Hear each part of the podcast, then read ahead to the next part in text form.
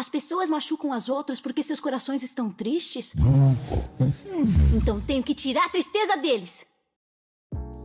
Olá, olá! Esse é o podcast Lendas de Runeterra e aqui quem fala é a Maria.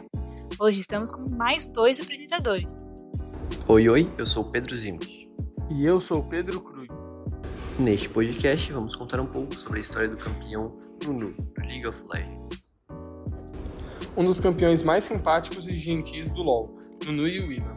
O garoto e seu Yeti. São amigos inseparáveis e hoje vamos contar como eles se conheceram. Aperto de pata secreto, Willamp!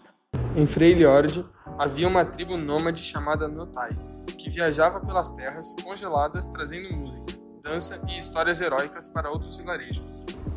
Laika era uma grande barda dessa tribo, que alegrava o ambiente das tavernas e dividia seu vasto conhecimento. Seu filho Nunu era encantado pela sua mãe, mal sabendo que sua mãe literalmente encantava aqueles ao seu redor com canções.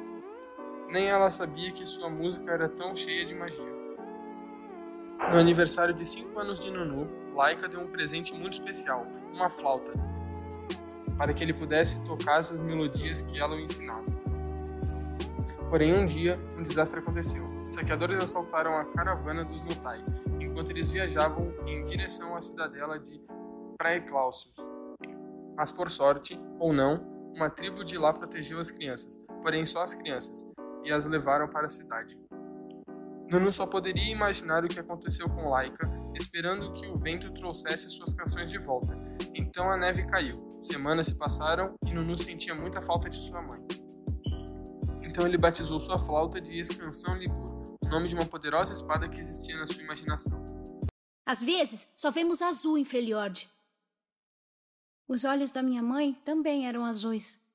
Os Praeclacius é uma das três maiores tribos de Freljord, que durante anos foi corrompida e unificada pela bruxa gélida Lissandra, uma das três irmãs fundadoras de Freljord.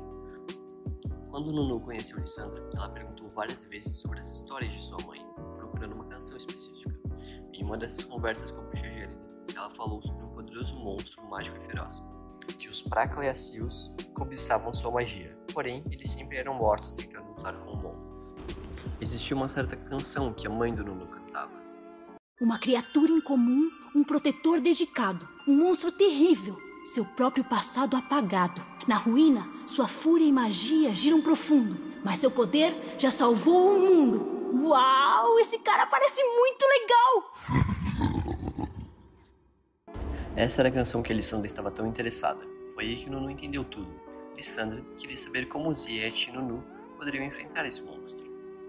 Escondendo seu desafio, Nunu conseguiu fugir do vilarejo, portando sua flauta, Excalibur, e adentrou na neve para enfrentar o monstro da lenda.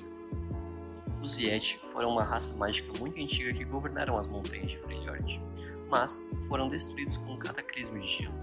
O último Yeti existente prometeu proteger o que restava de sua raça, uma joia mágica que reproduziu os sonhos de quem estava por perto e que canalizava sua imaginação. O Yeti iria proteger essa arma dos Preclássios e de qualquer outro ser humano maligno até que encontrasse um conjurador de Vira. O próprio Yeti já não sabia como usar a magia, ele tinha esquecido há muito tempo. Eles só estavam defendendo seu lar. Por que as canções nunca falam dessa parte? Quando Nunu entrou nas ruínas, o Yeti estava pronto para matar a criança. Porém, ele não esperava que a joia reagiria com o menino e projetasse sua imaginação, mostrando imagens de heróis derrotando serpentes gigantes e caçando dragões. Era só ter falado que estava com raiva. A criança, então, brandou sua poderosa canção Libur, como se fosse uma temível espada. Porém, ele não golpeou.